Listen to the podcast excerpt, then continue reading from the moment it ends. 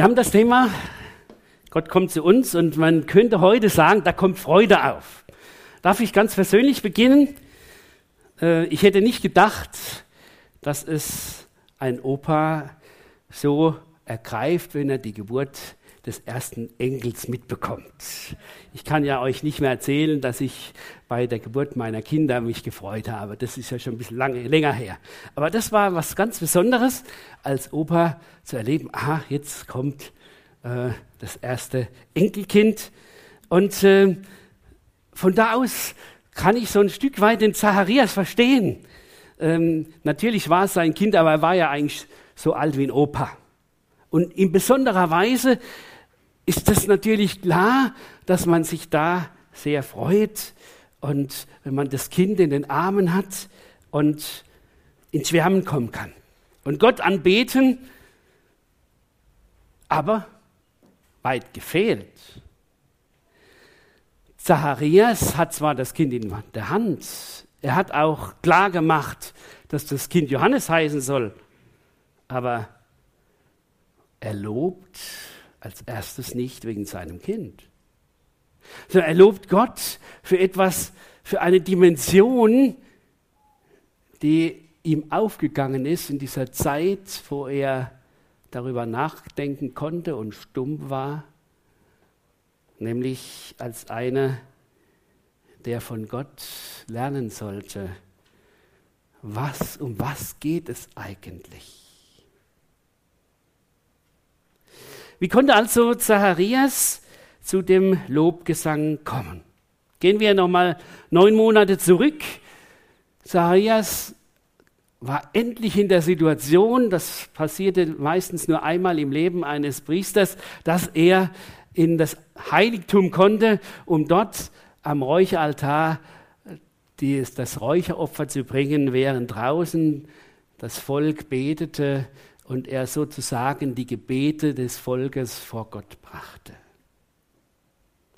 Und wo er da dieses Weihrauchschale sozusagen vor Gott webt, da erscheint auf einmal eine Lichtgestalt und er sieht ein Engel vor sich.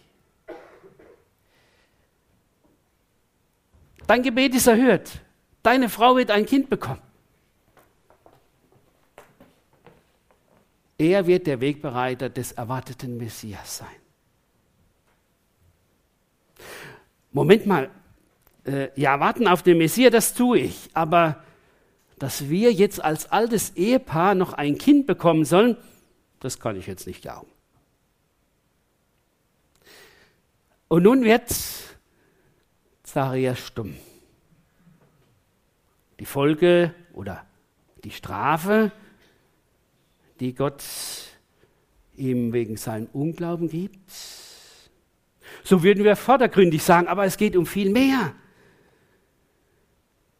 Zacharias bekommt eine Zeit des Schweigens, um zu verstehen, was Gott ihm eigentlich sagen wollte. Das ist eigentlich das Große, dass wir das immer wieder erfahren dürfen, wenn wir in die Stille kommen. Hier beim Zacharias musste Gott da ganz drastisch sein. Manchmal ist es auch in unserem Leben so, dass wir so irgendwo ins Abseits gestellt werden, um neu zu verstehen, was will denn eigentlich Gott für mein Leben? Was ist die eigentliche Dimension des Lebens für mich? Als ich so drüber nachdachte, da fiel mir Philipp Friedrich Hiller ein. Ein Pfarrer aus dem 18. Jahrhundert, der durch eine Halskrankheit äh, sozusagen nicht mehr predigen konnte. Und das war schon eine furchtbare Sache für ihn. Aber was war? Gott hat ihm die Gabe gegeben, in schlichter, aber ergreifender Weise Lieder zu dichten, die von Jesus reden und Jesus groß machen. Eines Tages war eine Abordnung seiner Gemeinde zum Dekan gegangen und haben gesagt, also sind Sie so gut, ähm, das können wir nicht weiter so tragen. Da predigt immer nur der Vikar und unser Pfarrer kann immer predigen. Ähm, das geht nicht mehr so weiter. Aber wir haben da unterwegs ein Manuskript gefunden, ein ganz toller Vers, ein Gedicht. Wir wollten einen Pfarrer, der so tolle Gedichte schreiben kann. Sie wussten damals noch nicht, dass er solche Gedichte schreibt. Da sagte dieser Dekan, Sie haben diesen Pfarrer. Die Leute sind ganz beschämt nach Hause gegangen, haben nicht mehr gesagt, der Pfarrer muss abgesetzt werden. Und Philipp Friedschinter hat über 1000 Lieder geschrieben und äh, in seinem äh, Hillas Schatzkästchen können wir heute noch 366 nachlesen. Sind nicht mehr so ganz aktuell für uns, aber doch machen sie eines deutlich. Gott hat diesen Mann gebraucht, auch wenn er einerseits stumm war, dass er Jesus groß gemacht hat. Nun, was war der Auslöser, dass nun Zacharias wieder reden konnte? Er hat vehement gesagt, mein Sohn soll nicht Zacharias, sondern er soll Johannes heißen.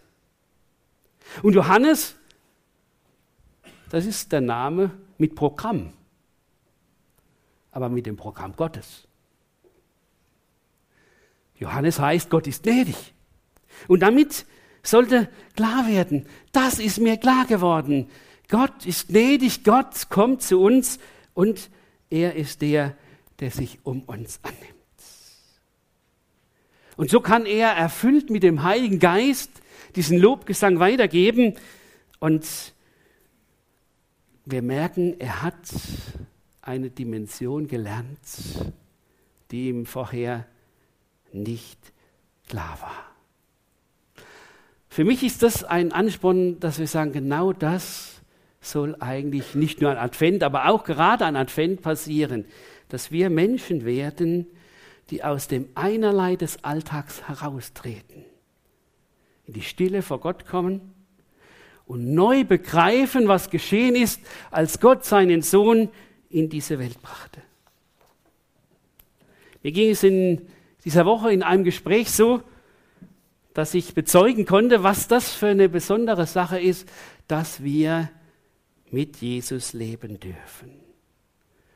Dass uns durch Jesus die große Liebe Gottes klargemacht wurde. Das ist was Besonderes, wenn man das jemand bezeugen kann, der dann noch dran zweifelt. Ist euch das auch schon so gegangen? Und da freut man sich auf einmal, da wird es einem richtig warm und nach, Mensch, was habe ich eigentlich an Jesus? Manchmal ist man ja so in so eine Routine gekommen. Das war ja bei dem Zacharias auch so. Er wartete auf den Messias, aber irgendwie kam er in die Routine und jetzt hatte er gelernt, Mensch, Gott ist mir begegnet. Er hat sich ja im Alten Testament wahrscheinlich ganz neu schlau gemacht. Was steht alles über den Messias da? Sonst hätte er nicht so reden können von dem Messias. Und jetzt haben wir heute gehört, morgen die Möglichkeit, Bahnhofseinsatz, da können wir Jesus bezeugen. Wir müssen nicht Menschen überzeugen von Jesus, aber bezeugen, was er in unserem Leben ausmacht. Ihr Lieben, da haben wir die große Möglichkeit, besonders gerade in der Advents- und Weihnachtszeit, dass nicht das so ist, naja, jetzt ist halt wieder die Situation da, wir freuen uns auf das Christuskind, sondern es geht um viel mehr. Gott ist zu uns gekommen. Und das ist das Erste, was er sagt. Gott nimmt sich seines Volkes an. Gott hat sein Volk besucht und erlöst. Man könnte auch so sagen, Gott schaut nicht länger zu, dass die Menschen den Bach runtergehen, sondern bestimmt, jetzt ist der Zeitpunkt gekommen, dass ich meinen Sohn als Erlöser in diese Welt schicke. Und Gott macht ja nicht etwas zufällig, sondern Gott macht immer das, was er geplant hat. Und das bezeugt nun Zacharias. Er sagt, Gott lässt den König des Heils kommen als Sprössling Davids. Denn David hat damals vorausgesagt bekommen, aus deiner Nachkommenschaft wird der König des Friedens kommen, der König des Heils kommen. Da wird einer kommen, der dein Volk erlöst, der die Welt erlöst.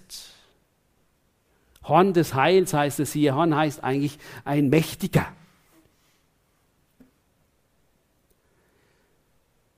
Und Zacharias sagt, dein Gott, dein Versprechen hast du eingelöst. Gott, auf dich ist Verlass. Du tust das, was du sagst. Wie macht es Gott? Gott besucht uns nicht so wie eine Stippvisite, so ein kurzer Abstecher auf der Erde und dann geht er wieder in seinen souveränen Himmel, wo er herrscht. Nein, Gott macht das nicht so. Gott wird einer von uns, um uns zu erlösen. Gott wird einer von uns, um sein Versprechen einzulesen. Er sagt, ich stelle das zerrüttete Verhältnis zu euch wieder her. Ich mache den Schritt der Versöhnung zu euch hin. Ich komme von oben zu euch herunter. Das ist nicht so, wie wenn einer käme und einen kurzen Besuch macht und sagt, Mensch, mir ist klar geworden, wir müssen mal miteinander reden. In letzter Zeit ist unsere Beziehung schlecht gelaufen und schwamm drüber, nun wird alles wieder gut. Nein, so hat es Gott nicht gemacht. Er besucht uns, er redet mit uns durch sein Wort. Er sagt, wir wollen, ich möchte Versöhnung mit euch. Wir müssen über die Sache reden, die hier passiert ist. Wie ist das, wenn so zwei sich Jahre lang nicht gesehen haben und dann wieder sich versöhnen? Da wird geweint, da wird gelacht. Da freut man sich miteinander. Und dann sagt man, Mensch, jetzt ist etwas wieder geschehen, was eigentlich so war, wie wenn, wenn wir tot waren. Und jetzt sind wir wieder lebendig. Und dann wird es nicht so sein, dass man sagt, ja, jetzt ist alles gut, sondern es wird immer wieder neu so sein, dass man sagt, ich will den wieder besuchen. Ich hatte auch mal so eine Situation, wo ein Mann nach zehn Jahren sich bei mir entschuldigt hat. Und habe ich gesagt, Mensch, es wäre richtig schön, wenn wir uns treffen könnten. Wenn wir einfach mal wieder eine neue Gemeinschaft haben könnten, um deutlich zu machen, jetzt ist eine neue Zeit begonnen. So macht es Gott. Und das hat der Zacharias kapiert. Gott nimmt sich unser an, nimmt sich seines Volkes an. Es geht zunächst mal ums Volk Israel, klar, aber nein, es geht um uns. Das ist die Botschaft von Advent und Weihnachten. Gott löst sein Versprechen ein, begegnet uns als Mensch. Er wird Baby in der Krippe. Er kommt als vollmächtiger Prediger und Heiler in, zu seinem Volk und er ist der Mann am Kreuz, der für all unsere Schuld büßte. All das steckt hinter dem, was Zacharias zunächst mal sagt. Gott kommt zu uns und erlöst uns. Und ein zweites ist ihm klar geworden, auch das wird vorausgesagt, Gott befreit von den Feinden. Wieder erinnert sich der Zacharias an ein Versprechen, nämlich an ein Versprechen, das Gott dem Abraham gegeben hat. Was für ein Versprechen hat Gott dem Abraham gegeben? Hat ihm gesagt, dieses Land, wo du jetzt als Nomade rumgehst, wird einmal dir gehören, beziehungsweise deinen Nachkommen gehören.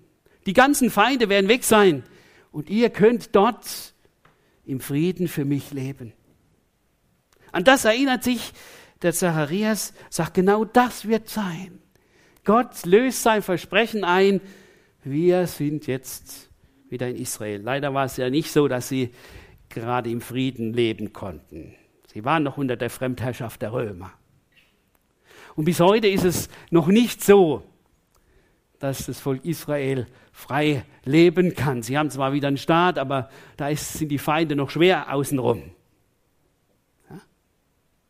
Aber es wird einmal so sein. Und wenn wir hineinschauen in das Jesaja-Buch, da wird uns gesagt, und wenn Jesus wiederkommt, dann wird das geschehen, dass endlich sein Volk das Volk sein wird, mit dem er lebt und feiert und wo die anderen angespornt werden, mit zu feiern, weil Gott zu seinem Volk kommt.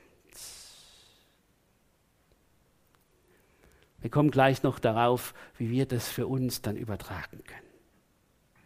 Aber das ist klar und das wird hier gezeigt. Gott schafft eine Voraussetzung für ein friedevolles Leben in seiner Gegenwart. Für einen freudigen, erfüllten Dienst für ihn. Das sieht Zacharias und sagt, wunderbar, so ist unser Gott. Er befreit uns von unseren Feinden. Und er sagt ein drittes, dass er sagt, das gehört noch zu dem zweiten, Gott gibt die Voraussetzung zu einem Leben für ihn ohne Angst. Das war ja die Folge des Sündenfalls du musst sterben, wir sind Todeskandidaten. Und jeder Mensch steckt irgendwo, in jedem Menschen steckt irgendwo diese Angst, wie wird es sein? Ich lebe und werde einmal sterben. Wie, wie komme ich damit zurecht? Viele verdrängen das, andere versuchen das zu überspielen, die nächsten versuchen durch, die, durch eine Religion weiterzukommen. Aber grundsätzlich ist diese Furcht da. Und was wird alles verkauft, um diese Furcht zu minimieren, Versicherungen und so weiter. Aber es gibt nur einen, der diese Furcht wegnehmen kann, Jesus Christus, der für uns gestorben ist. Und so kommt dann der Zacharias zur Berufung seines Sohnes. Jetzt sieht er dieses Kind, aber wieder hinter diesem Kind sieht er noch viel mehr. Er sagt, Menschenskinder, und das ist das Große, ich bin mit dabei. Mein Sohn darf der Wegbereiter für diesen Messias sein. Mein Sohn darf es sein, der dieses Voraus, diese Voraussetzung gibt, dass das Volk kapieren soll, dieser Jesus ist der Messias. Er wird Prophet des Höchsten sein. Von höchster Stelle ist er beauftragt. Er ist Wegbereiter. Er wird den Weg frei machen, dass die Leute merken, jetzt kommt der Messias. Er gibt Erkenntnis des Heils. Er sagt, das Reich Gottes ist angebrochen. Tut nun Buße, macht euch bereit, dass dieser kommen kann. Und er weist auf Jesus hin und sagt, siehe, das ist Gottes Lamm, welches der Welt Sünde trägt. Und so kommt er auf einmal wieder auf Jesus zu sprechen. Sagt, das ist eine Sache und ich freue mich, dass ich da mit dabei sein darf, dass ich dazugehöre zu dem, was Gott tut, wie er sein Heil ausführt. Aber eigentlich geht es doch um diesen Jesus, der kommt. Er kommt als das Licht in die Finsternis. Man könnte sagen, er kommt als das Licht, das heimleuchtet. Da gibt es so schöne Weihnachtsgeschichten, wo zum Beispiel dann gesagt wird, wie einer ähm, im Schnee treiben, dann an Weihnachten versucht nach Hause zu kommen und nur durch das eine Licht, was der Vater im Hof aufgestellt hat, kommt er durch und hat sich immer an diesem Licht orientiert, dass er nach Hause kommt. Jesus ist das Licht, das uns nach Hause leuchtet, zum Vater zurück. Und Jesus ist der Friedensbringer für die Todeskandidaten. Können Sie sich das vorstellen, so wie ein Bergwerkunglück verschüttet es ihn irgendwo in einem hohlen Raum und Sie hören, wie jetzt der Rettungsschacht gebohrt wird. Und dann auf einmal merken sie, oh, da ist so ein Schimmer, so ein kleiner Schimmer. Jetzt ist er durch. Und damit sagen sie, wir sind nicht mehr Todeskandidaten, wir sind solche, die gerettet werden. Wer das kapiert hat, Jesus ist der, der uns herausholt aus der als Todeskandidaten und uns ewiges Leben gibt. Der hat Grund zur Freude. Gott kommt zu uns, darum kommt Freude auf. Und so erkennt dieser Zacharias, schau, darum geht es. Das ist die Dimension, die Zacharias bekommt. Das ist die Dimension, die wir brauchen, um aus unserem alltäglichen Einerlei herauszukommen, um Zeugen für Jesus zu werden, um den anderen zu sagen, schaut, das ist passiert an Weihnachten. Und das brauchst du. Diesem Jesus musst du begegnen. Und wer heute da ist, dem dieser Jesus noch nicht begegnet ist, ich euch, kann es euch nur wärmstens ans Herz legen. Begegnet ihm, lasst ihn ein, lasst ihn macht ihm diese Tore auf, was wir gerade gesungen haben. Und deshalb kommen wir nochmal zu uns. Was heißt das für uns?